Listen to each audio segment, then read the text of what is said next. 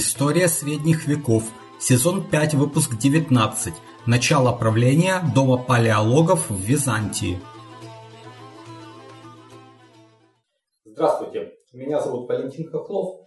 Это очередной выпуск из цикла об истории средних веков, пятый сезон, в котором мы говорим об истории Византийской империи – и прошлый э, выпуск мы закончили на том, что в конце июля 1261 года отряд Никейской империи довольно случайно захватил Константинополь, на чем была закончена история Латинской империи, а греки смогли восстановить э, Византию. Главным выгодоприобретателем стал Михаил Палеолог, с которого начинается новая династия. Ну а прежде чем перейти к ее истории, хочу напомнить, что продолжается война, которую путинский режим развязал против Украины, и он действует э, по гитлеровским лекалам. На самом деле абсолютно фашистское государство Российская Федерация ведет себя э, соответствующая череда военных преступлений. Вот на этой неделе зверские ракетные удары по Одессе, по историческому центру, по объектам всемирного наследия ЮНЕСКо. А, то есть это, конечно же, очередное военное преступление, совершенное этим фашистом и его приспешниками. А, ну а если вы смотрите из России, то представьте себе, что если бы обстреляли, допустим, центр э, Петербурга, ракетой угодили в Эрмитаж, э, в Исаакиевский собор, там были бы какие-то дымящиеся руины, э, насколько вам было бы приятно э, наблюдать такую картину. Вот это то, что ваш фашистский режим творит э, здесь, в Украине. Ну, а я нахожусь в более безопасном месте по сравнению там, с, с своим родным городом. Но все равно здесь тоже летают и дроны, и ракеты периодически. Но, тем не менее, я стараюсь закончить этот цикл. И если у вас есть желание, возможность поддержать а мою работу, пожалуйста, есть патрон, patron.com, касая VAL, подчеркивание KHOKHLOV. Есть канал на YouTube, Вэл Хохлов. Подписывайтесь, становитесь мемберами, если, такая, если есть такая возможность. Там есть ряд плюшек только для мемберов Tier 2 и выше, например, ранний просмотр видео без рекламы. Но э, это уже э, по вашему выбору и желанию. Каким-то образом, если можете поддержать, то поддерживайте. Ну а мы возвращаемся к э, этому э, выпуску. Итак, э, Михаил Палеолог к тому времени уже не только правил как регент, я напоминаю, июль 1261 года, вот, правил как регент при императоре Иоанне IV, э, но он также добился своей коронации, э, ну, об этом в прошлый раз говорили, но был еще один попечитель над малолетним императором, это патриарх Арсений, но его очень прельщала возможность из патриарха с кафедрой в Никее стать патриархом в кафед... с кафедрой в Константинополе. Поэтому он, в общем-то, а, палеолога поддержал. Э, и влияние Михаила настолько возросло, что он задумал, в общем-то, очень коварный и жестокий шаг. В декабре 1261 года он приказал своим людям схватить а, юного императора, которому тогда было где-то около 11 лет, и ослепить его. А, и таким образом Михаил Палеолог стал уже единственным властителем а, возрожденной Византийской империи под именем Михаил VIII. Патриарх Арсений был глубоко возмущен этим, потому что, ну, как бы, его подопечного, вот, императора Иоанна IV, таким образом, не только отстранили от власти, но и изувечили, и он отлучил Михаила Палеолога от церкви, но, в общем-то, дело было сделано, и позиция патриарха уже ни на что не влияла. А первые действия Михаила являлись собой полный разворот э, политики предыдущей династии, ну, то есть Ласкарей э, и э, Ватацы. Э, те строили национальное государство, в общем-то, по сути дела, да, так, когда не говорили тогда, но э, по сути это было национальное греческое государство в Малой Азии со столицей в Никее. Э, они жили скромно, э, заботились об экономическом процветании региона, то есть они вели такое здоровое хозяйство. Э, Никейская империя, опираясь в основном на собственные силы, заботясь о процветании местного крестьянства, они накопили довольно значительные ресурсы, Э, они мало уделяли внимания какой-то внешней э, экспансии, ну не считая э, региональной. То есть как региональная держава Никейская империя была сильная, но в какую-то такую европейскую политику большую она не лезла. У нее были очень конкретные цели, и она их успешно выполняла, будучи региональной сверхдержавой, сильнее, чем Турция, Латинская империя, Пир, Болгарское царство. То есть это мы все видели в прошлый раз. А, а вот Михаил Палеолог, э, заполучив Константинополь, э, перенес все внимание на европейскую часть, запротив Малую Азию, и начал восстанавливать блеск и роскошь э, предыдущей Византийской империи, то есть Константинополь, имперская столица, большой город, там дворцы, монастыри, церкви. А чтобы заполучить лояльность знати, пришлось э, раздать э, много богатств, ну то есть растратить ту казну, которую ласкари собирали, потому что знать была во многом недовольна. Как она была, в общем-то, недовольна ласкарями э, при Федоре II и поддержала Палеолога в его захвате власти – так, когда они увидели, к чему это привело, они стали отворачиваться от палеолога. Ну, а была часть, знаете, которая была предана лаской. Ну и Михаилу потребовалось покупать лояльность.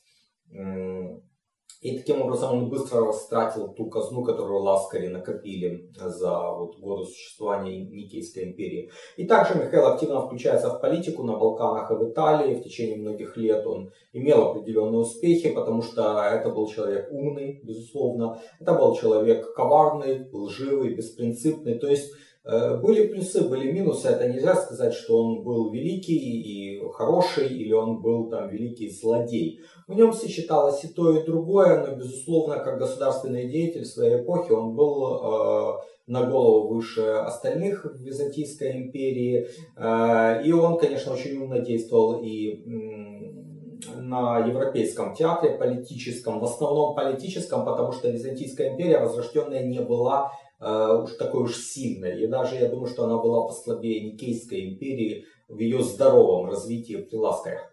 А, так вот, э, к цели Михаила была, конечно же, вернуть Византию ее владения на Балканах, которые были утеряны после 1204 года, и для этого он активно интриговал э, и предпочитал скорее дипломатические э, цели, средства, и стравливал скорее своих противников, чтобы они взаимно ослабевали друг друга, ослабляли друг друга, а, а не напрямую, чтобы он с ними воевал. Ну и главным союзником после 1261 года была Генуя, флот который, в общем-то, это была большая сила, и она помогла разгромить Латинскую империю. А Латинская империя опиралась во многом на морские силы Венеции, это не случайно. Латинский патриарх Константинополя это был венецианец, флот был венецианский, то есть, в принципе, вот э, поэтому, а Генуя и Венеция, это, конечно же, естественные соперники на море, поэтому вот э, такая сложилась конфигурация. Гена помогала Византии своим флотом, э, в частности для отвоевания островов в Эгейском море. А Михаил, заполучив э, контроль над проливами, закрыл для Венеции Черное море. И Генуя таким образом стала господствовать единолично на Черном море. И не случайно именно к 13 веку относится начало вот такого строительства генуэзских колоний в Крыму. Кафа, это Феодосия нынешняя, Суда, это вот э, именно тот период. Кроме Черного моря, э, Генуя, конечно же, усилилась и на востоке а, Средиземного моря, а Венеция, соответственно, э, ослабела. То есть это было такое взаимовыгодное сотрудничество. Но были же и другие игроки. Например, был Папа римский. Папа наложил на Геную интердикт за ее действия. А, но в те годы в Италии началось ну, он и раньше был, но вот как бы развивался конфликт между папой и потомками Генри, э, Фридриха II, то есть домом Гогенштауфенов. Это вот исторический такой конфликт. Но в нем появляется новый игрок Карл, анжуйский брат э, короля Франции Людовика Святого, который э, благодаря женитьбе э, стал также графом Прованса. И за ним стояли французы. И французы были против Священной Римской империи, их соперника, и, соответственно, против Гогенштауфенов. Тогда самым таким главным из Гогенштауфенов был Манфред, король Сицилии. Значит, а Генуя, соответственно, помогла Карлу перевозке французских войск в Италию. И папе пришлось идти с ними на договоренность отменять интердикт, потому что папа был заинтересован в войсках Карла как противовес Гугенштауфена. А параллельно охлаждение идет отношений Генуи и Византии, потому что Михаил Палеолог тяготился теми уступками, которые ему приходилось делать Генуе. И в итоге в 1265 году произошел разворот политики Византии в сторону Венеции. А, и, а, например, это помогло Михаилу взять под контроль большой остров Эвбея. Это к северу от Аттики, к северу от Афин. А, наверное, самый большой остров в Эгейском море, очень плодородный, то есть такая житница греческая его там венецианцы частично контролировали, они помогли. Кроме того, в плену у Михаила еще с 1259 года был ахейский князь Вильярдуэн. А, но об этом княжестве смотрите выпуск номер 31 сезона, там это подробнее описано. Но в итоге Вильярдуэн купил свою свободу ценой уступки части Пелопоннеса, востока Пелопоннеса, где с тех пор закрепились византийцы. А, также успешно Михаил действовал против Эпира, но он уже воевал против Эпира при Федоре II, но и э, теперь он продолжал это, и деспот Эпира признал э, себя вассалом э, византийского императора. Однако позже в 70-х годах 15 века, когда Карл Анжуйский э, находился на пике своего могущества, то при его поддержке правящего тогда в Эпире Дом Ангелов, о нем мы говорили в выпуске номер 17 этого сезона, то есть два выпуска тому назад. Так вот, этот Дом Ангелов сумел отстоять фактическую независимость Эпира и даже нанес Михаилу поражение. Э, не очень успешная была политика Михаила на Балканах, э, в отличие от Федора II, например, который воевал успешно против Болгарии, но Болгария никогда не была принципиальным противником Никейской империи, потому что Федор II никогда не стремился покорить Болгарию. Он ее мог разбить, навязать ей выгодные для себя условия мира, но он не угрожал независимости болгарского царства, а Михаил VIII, восстанавливая Византийскую империю, соответственно, угрожал самому существованию болгарского царства и э, также и Сербии. И поэтому эти два государства стали уже непримиримыми противниками э, Византийской империи. Э, и интересный факт. Против Болгарии Михаил Палеолог вступил в союз с монголами, с темником Нагаем, который тогда был в причерноморских степях и использовал монгол э, против болгар. А что касается Сербии, ну, в ту пору она вышла из орбиты Византии, скорее она сначала была зависимой от Венгрии, а потом попала уже в орбиту Карла Анжуйского котором мы еще поговорим. Не очень хорошо складывались отношения у Михаила VIII с церковью, потому что, напомню, при патриархах, вот, а при Арсении, э, который был зол на императора за ослепление Иоанна IV, а, было сложно с ним взаимодействовать, а Арсений был человек строгих правил, такой аскет, благочестивый, очень его очень уважали, и его как бы свергнуть с патриаршей кафедры было очень сложно, но тем не менее Михаил его там чуть ли не силой, всякими провокациями как-то его стащил оттуда, назначил патриарха Германа, человека покладистого, в общем-то, доброго. Михаил к тому времени уже репрессии вовсю начал против тех, кто был недоволен. Герман за них заступался, там как-то кого-то отмазывал от всяких э, ну, таких казней, ну, не смертельных, не смертных казней, а там, типа, чтобы кого-то ноздри вырвать или нос э, отрезать. Вот Герман как бы против этого был, он всячески стремился смягчить режим, но долго не продержался. А, кстати, Герман так и не осмелился отменить отлучение, которое Арсений наложил. И в итоге Михаил сменил его на собственного духовника Иосифа.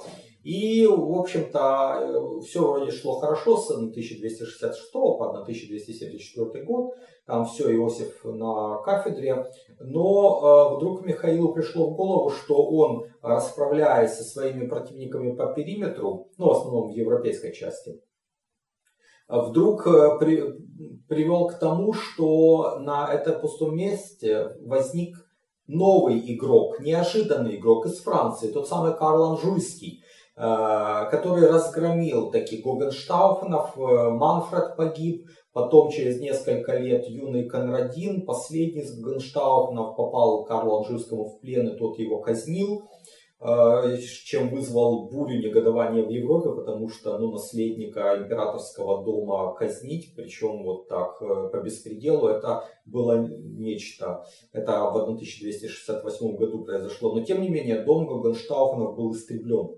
Карл Анжуйский торжествовал. Э, юг Италии его, э, Сицилийское королевство довольно сильное, плюс Прованс, плюс Анжу, плюс за ним стоит его старший брат Людовик Святой. В общем, э, Карл Анжуйский на коне главная сила в Средиземноморье. Более того, он собирается построить собственную Средиземноморскую империю, которая чуть ли не станет самым сильным государством в Европе. Ну, могла бы стать, но не стала. И вот в рамках этого Халанжуйский также стремился захватить Константинополь. И э, он уже договорился, что ему уступили там права на часть латинских государств Греции. По-моему, он поддерживал свергнутого латинского императора Балдуина II. Ну и вполне он мог захватить Константинополь в 1270 году, если бы его старший брат Людовик Святой не вознамерился пойти в восьмой крестовый поход в Тунис, Поход окончился катастрофой, Людовик Святой заболел и умер, там еще много из членов королевской семьи умерло, Карл Анжуйский не умер, но тем не менее э, он э, вот, утратил этот импульс, потому что он должен был за братом идти в этот поход, и он потерял время, и он там потратил ресурсы. В общем, тогда он не захватил Константинополь, хотя мог. Э, а Ман, э, Михаил э, получил отсрочку. И он эту отсрочку использовал. Он нашел выход, попытка договориться с папой римским Григорием X о преодолении схизмы. И на словах Михаил VIII готов был признать папу главой Объединенной Христианской Церкви. Он даже запретил, в смысле император, запретил своим греческим иерархам вступать с э, католиками в догматические споры, все лишь бы папа ну, согласился на союз. И он, э, в общем-то, сумел обмануть Григория. Э, при всем при том, что греческое духовенство категорически не хотело признавать латинские обряды, патриарх Иосиф был против этого, патриарха Иосифа сместили, поставили в итоге лояльного человека, Иоанна Векка. Это очень такой умный человек, наиболее э, опытный богослов, э, очень ну, такой человек ученый. И он был главным представителем на Леонском соборе 1274 года, на котором удалось договориться о церковной унии. То есть схизма была преодолена в 1274 году. И вот это была первая такая уния восточной и западной церквей. И вот в результате, достигнув этого успеха, Иоанн Век был возведен на патриаршую кафедру и стал вот таким проводником унии в Константинополе. И эта уния позволила Михаилу VIII добиться от папы э, очень важной э, услуги. Папа запретил Карлу Анжуйскому атаковать Византию, Карл Анжуйский должен был подчиниться. Э, в то же время Михаил, э, у него руки не были связаны, и он мог действовать на Балканах, он мог немножко там подвоевывать те э, государства, которые возникли, и присоединять земли к Византии. То есть это на Балканах и в Греции. Э, но отношения с Римом все-таки у Константинополя были сложными, потому что и Михаилу VIII, и патриарху Веку приходилось очень стараться, чтобы балансировать между папами и между своим собственным населением.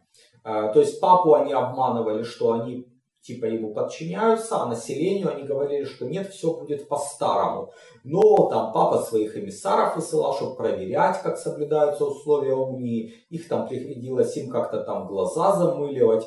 Э, но э, крах наступил этой унии по более прозаической причине. Дело в том, что там умер э, папа Николай III. Там была прям череда э, целая пап, но вот последний из них, Николай III, он умирает, и Карлу Анжуйскому удается возвести своего кандидата, француза. И этот француз Мартин IV полностью лоялен ему, он уже не мешает атаковать Византию, он предал Михаила VIII анафеме, Э, и вот э, э, вроде бы все, уже можно, это 1282 год, можно Карлу Анжуйскому нападать и, в принципе, решать эту проблему, захватывать Константинополь. Но опять э, везет Михаилу VIII. В марте 1282 года на Сицилии происходит знаменитое восстание против французов, сицилийская вечерня. Э, все французы на острове были перерезаны. Сицилийцы никогда не простили им того, что они э, э казнили Конрадина, что они э, истребили Гагенштауфена, своих королей. А у Гагаштауфенов там ну, уцелела женская линия, и вот э, сестра Манфреда, по-моему, она была сестрой, вот э, вышла замуж за короля Арагона, и в итоге арагонцы высадились на Сицилии, сицилийцы их радостно приветствовали, э, наследники Гагенштауфенов, все законные правители, французы теряют Сицилию, и вместе с этим Карл Анжуйский теряет очень важную часть своих владений. Дальше он должен бороться с Арагоном, и ему уже не до Византии, ну а вскоре он и умрет. И таким образом Михаил VIII освободился от угрозы Запада, но тут он внезапно понял, что он э, за это время потерял Малую Азию, потому что он очень сильно э, как бы подзабил на восточную границу. Дело в том, что при Ласкарях турки-сельджуки слабы, Ласкари очень сильны, Никейская империя сильна, и с востока угрозы не видно. И а, ситуация изменилась. Ситуация изменилась, потому что палеолог подзабросил эти дела малоазиатские. А, и турки постепенно переходили, там уже турки-османы образовались, переходили в наступление. Э, но Михаил ничего сделать уже не успел, потому что в декабре 1282 года он умер э, в походе против правителя Фессалии, который ему не подчинялся. Вот уже около 20 лет я увлекаюсь историей средних веков, читаю книги и смотрю передачи, а недавно начал и сам создавать видео и подкасты на эту тему. Это мое хобби, и я создаю контент совершенно бесплатно.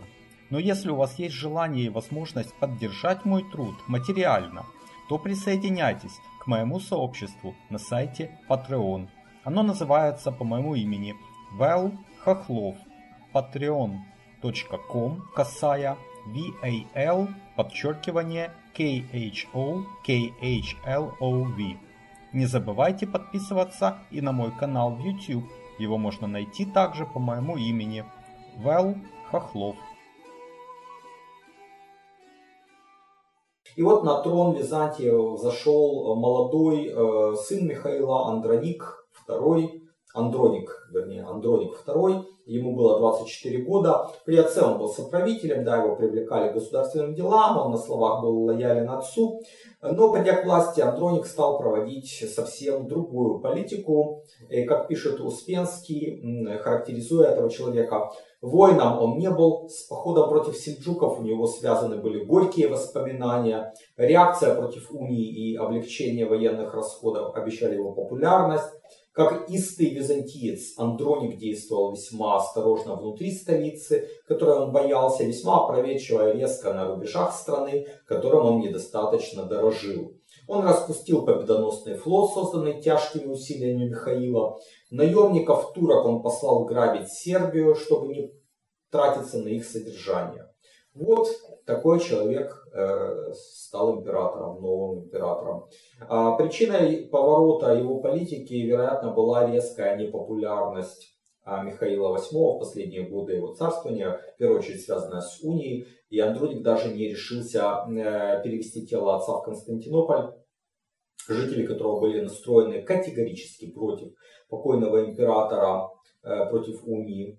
Э, к тому же после сицилийской вечерни Карл Анжуйский перестал быть угрозой, а для чего нужен был, нужна была уния? В борьбе против Карла Анжуйского отпала угроза, отпала необходимость в унии.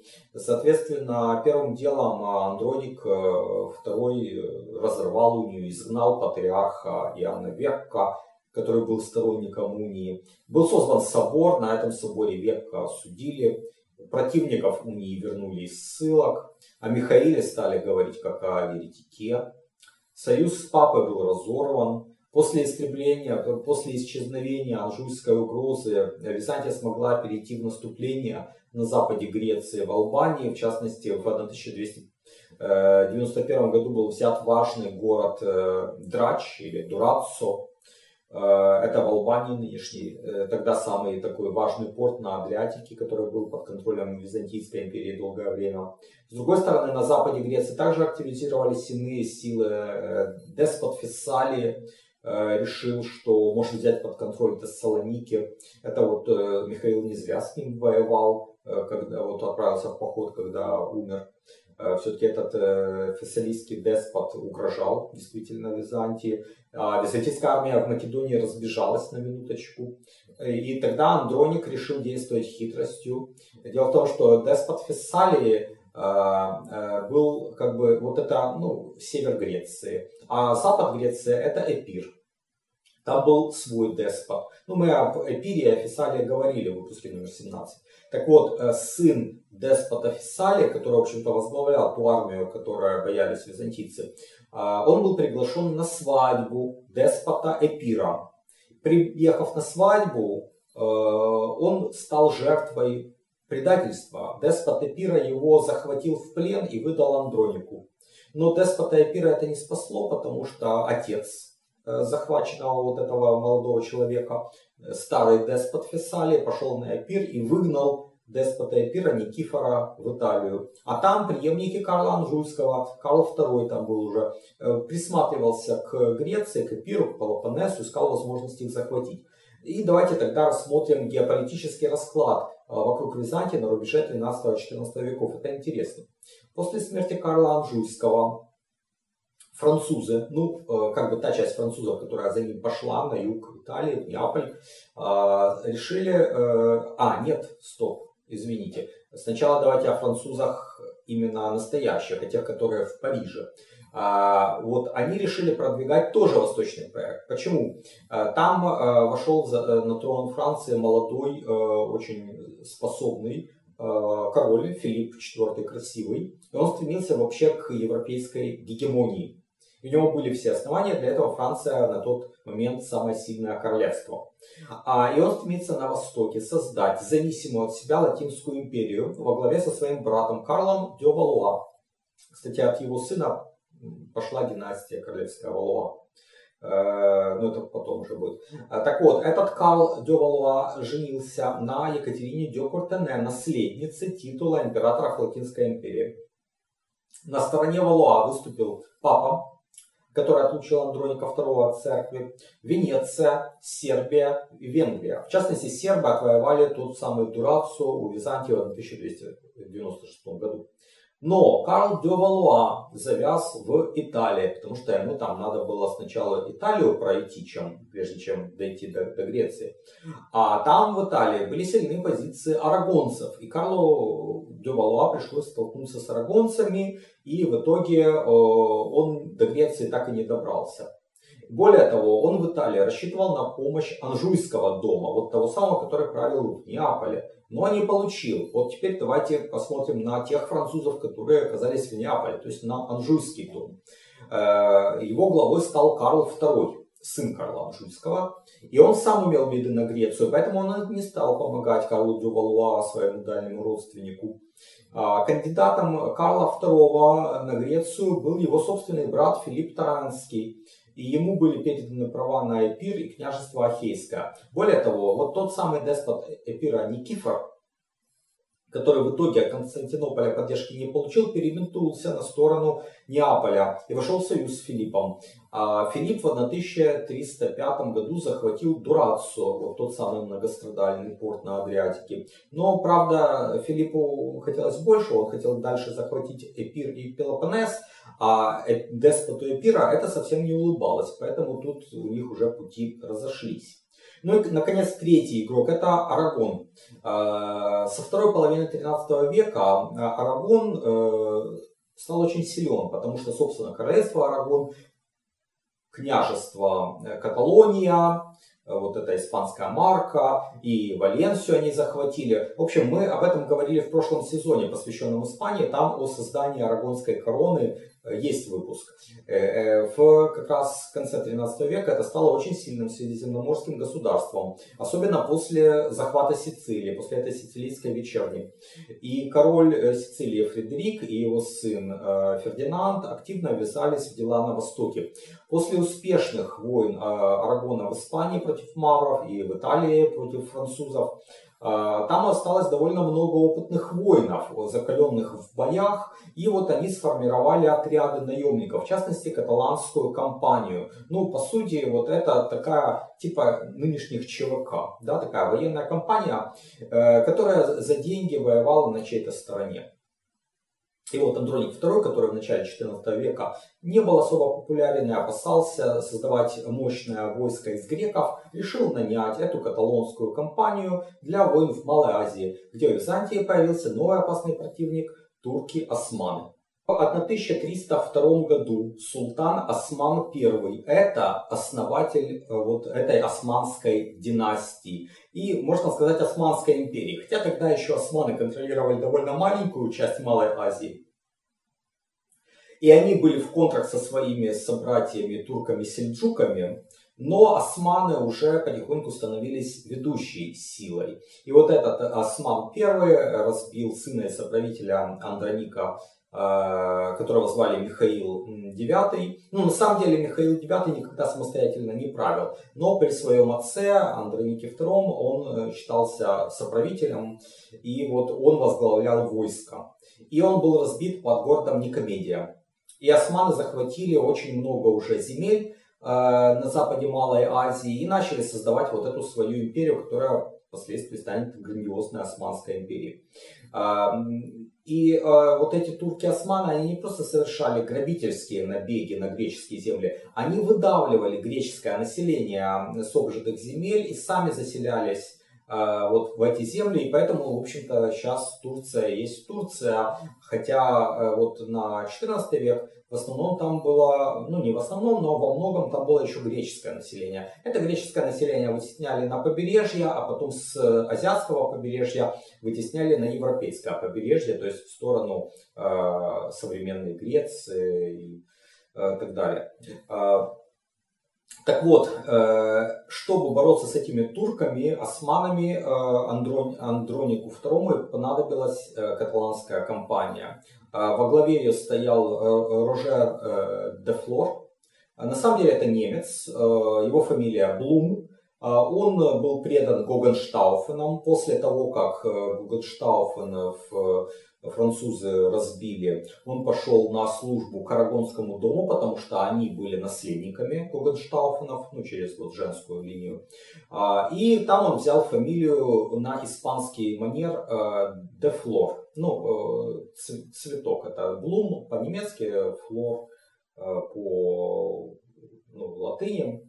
По-испански, наверное, тоже, не знаю, как там правильно, но вот стал он называться де Флор, и он был незнатного рода, но тем не менее это был очень э, значительный военачальник.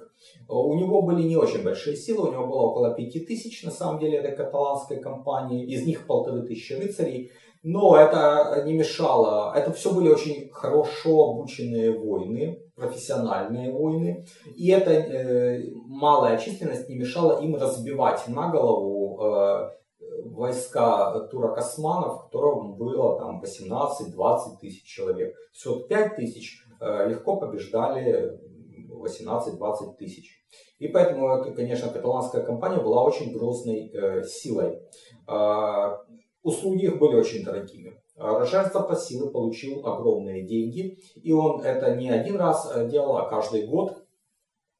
Он, конечно, очень сильно разорял Константинопольскую казну, а, и вот есть хорошая картина, я ее покажу, там каталанская компания входит в Константинополь, где хорошо видно там этот уже немолодой Андроник э, на троне и э, немощный и такие молодцеватые парни каталонцы. Э, войско содержалось в жесткой дисциплине и более того Дефлор требовал такой же жесткой покорности от населения земель, которых он освобождал от турок. то есть грек, греческих земель. И греки Малой Азии были недовольны, потому что они привыкли уже к такой расслабленной жизни, они не любили каталонцев, а они завидовали их богатству, там даже один раз они ограбили, захватили казну де Флора и перерезали охрану. А, то есть, ну, там сложные отношения были с местными греками и сложные отношения были с правительством в Константинополе, потому что оно опасалось де Флора и его влияния. И не зря, потому что он прекрасно понимал свою силу, и он этим умело пользовался. Он запросил и получил титул кесаря, второго человека в империи. Э, он стал нещадно эксплуатировать греков, э, доить их, можно сказать, э, и щедро оплачивать услуги своих воинов. Он начал создавать такое греко-каталонское государство по берегам Мраморного моря на самых лучших землях. И, но он и помогал решать всякие проблемы военные. Византийской империи. И вот когда в 1305 году на Византию напал болгарский царь, то против них выступило как войско Византии во главе с Михаилом IX, так и э, Рожер де Флор во главе каталонской кампании. Ну и чтобы согласовать действия, чтобы там они действовали как бы не в рознь, а вместе, э, Рожер де Флор отправился в лагерь Михаила IX, чтобы с ним договориться, и в этом лагере Рожера де Флора зарезали. И не просто его зарезали одного, это не случайность была. А после этого Михаил приказал своей коннице напасть на лагерь каталонской компании, и там многих перебили. Потому что они не подозревали, что их союзники на них нападут. Вот такое коварное убийство Рожера де Флора имело катастрофические последствия для Византии. Потому что он был лидером и единственной силой, а, которой, а, которая могла защитить Византию от турок османов.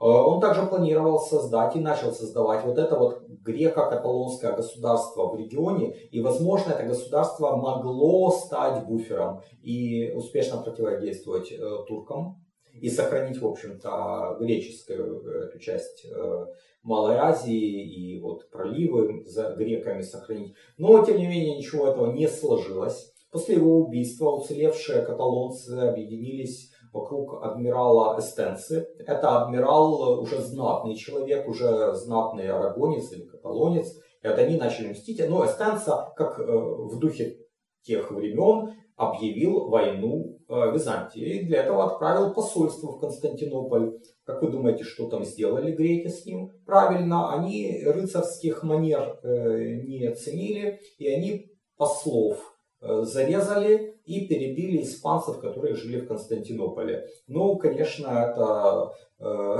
было очень плохо воспринято э, и он начал разорять прибрежные греческие земли и нанес большой ущерб, конечно же, экономическому благополучию Византийской империи. А саму империю спас лишь союз с Генуей, потому что э, византийцы обратились к генуэзцам, те прислали флот, этот флот разбил Э, флот эстонцы, а самого адмирала захватили в плен и увезли в Кению.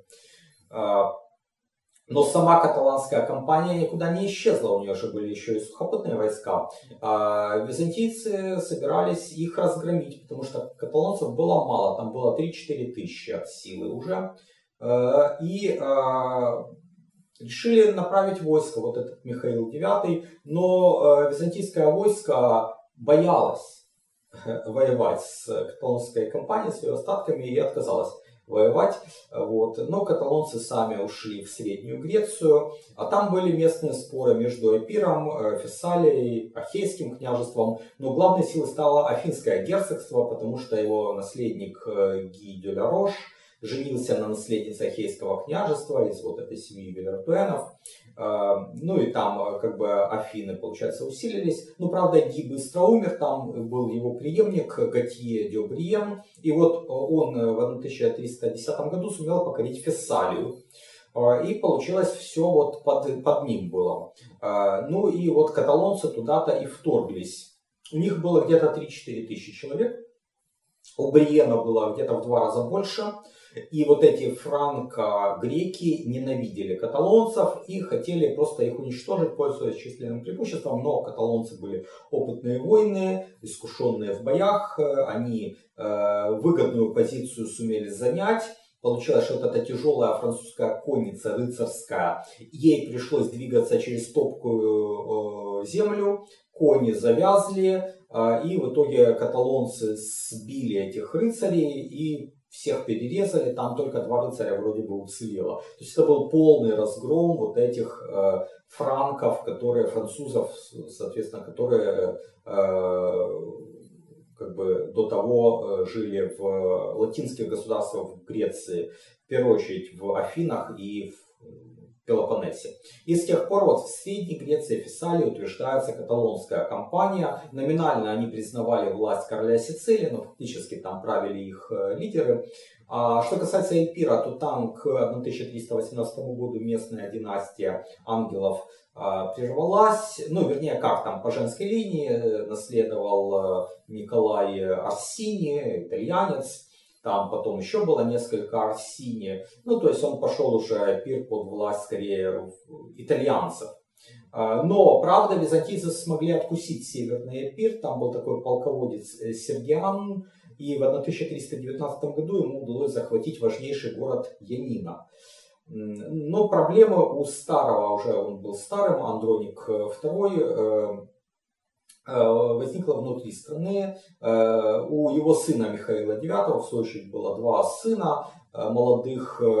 Вот. Старшим из них был Андроник младший. И вот этот Андроник младший, он был такой, вел такую раз, разгульную жизнь. Ему понравилась какая-то девушка, но у этой девушки был какой-то там любовник, и он решил от этого любовника избавиться, нанял наемных убийц. Эти наемные убийцы ночью подкара... хотели подкараулить этого Э, молодого человека, но в итоге перепутали и убили другого молодого человека, которым оказался брат Андроника младшего. Э, вот. Второй сын Михаила IX, а Михаил IX не пережил гибель, э, вот такую нелепую гибель своего младшего сына и от горя в 1320 году умер.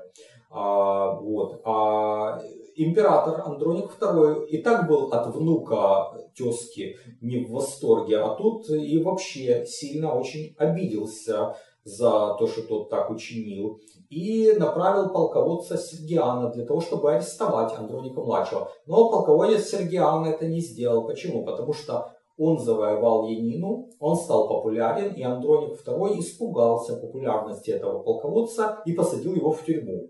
А потом его из тюрьмы выпустил, чтобы арестовать внука. Но Сергиан, естественно, внуку тут все рассказал и стал на его сторону. Более того, на сторону Андроника-младшего стала на сторону э, и вообще молодая знать византийская, потому что они не были довольны старым Андроником II. Потому что тот уже давно сидит на троне, вокруг него такие же старые советники, нерешительные, вялые, там такие книжные люди, не способные к действию. И вот эта молодежь ими всеми недовольна, она хочет перемен. И, э, в общем-то, вся сила оказалась на стороне Андроника-младшего. Там, кроме Сергиана, еще был видный полководец, это Иоанн Кантакузин.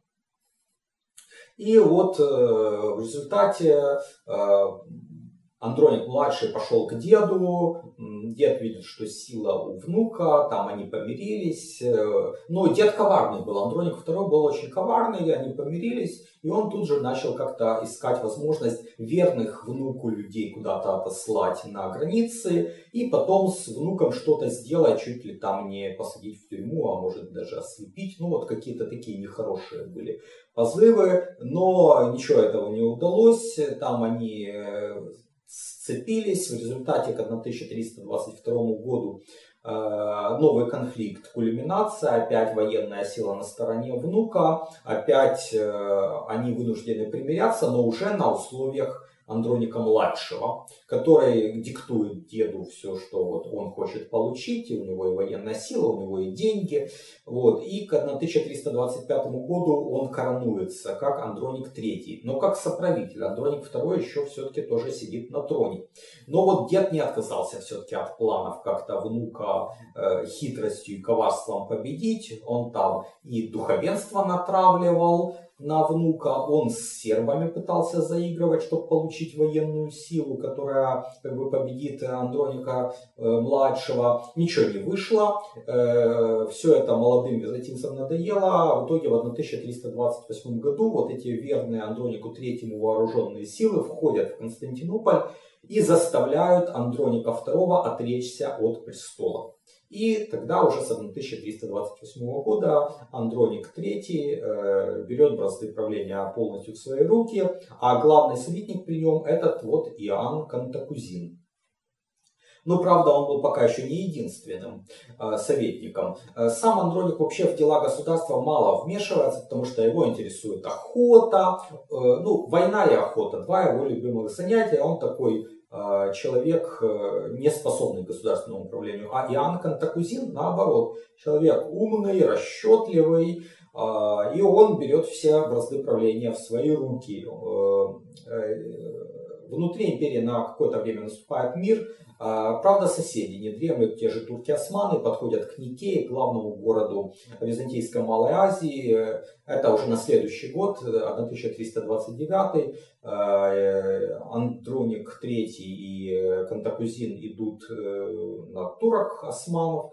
И терпят поражение. Еле спаслись, кстати говоря, оба чуть не попали в плен. В итоге в 1330 году после осады турки османы захватывают Никею, главный город Вифинии, и греки теряют эту важнейшую провинцию в Малой Азии, которая еще была под их контролем. А вскоре Андроник III э, тяжело заболел и стал вопрос о том, а что будет, если он умрет.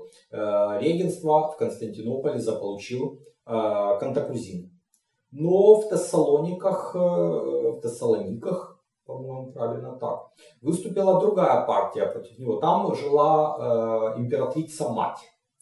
А наместником там был Сергиан. И вот Сергиан с императрицей-матерью объединились, и регентом был назначен там Сергиан. В результате вот два регента между собой сцепились, э, и э, Кантакузин одержал верх. Сергиан был вынужден покинуть пределы э, Византии. Он бежал на запад, по-моему, в Албанию, э, и там его настигла рука наемного убийцы, которого подослал Кантакузин. Да. Но и, и вот тогда уже Кантакузин, он э, полностью у него руки развязаны, Э, он также начинает э, наступать на прочих неподконтрольных ему людей во власти. И получилось так, что очень за короткое время уходят из жизни все влиятельные противники Кантакузина. Успенский не пишет в своей книге, была ли это смерть их естественной или насильственной. А с тех пор Кантакузин стал главной политической силой, хотя Андроник III выздоровел, а, но Кантакузин искал союза с турками-сельджуками против турок-османов.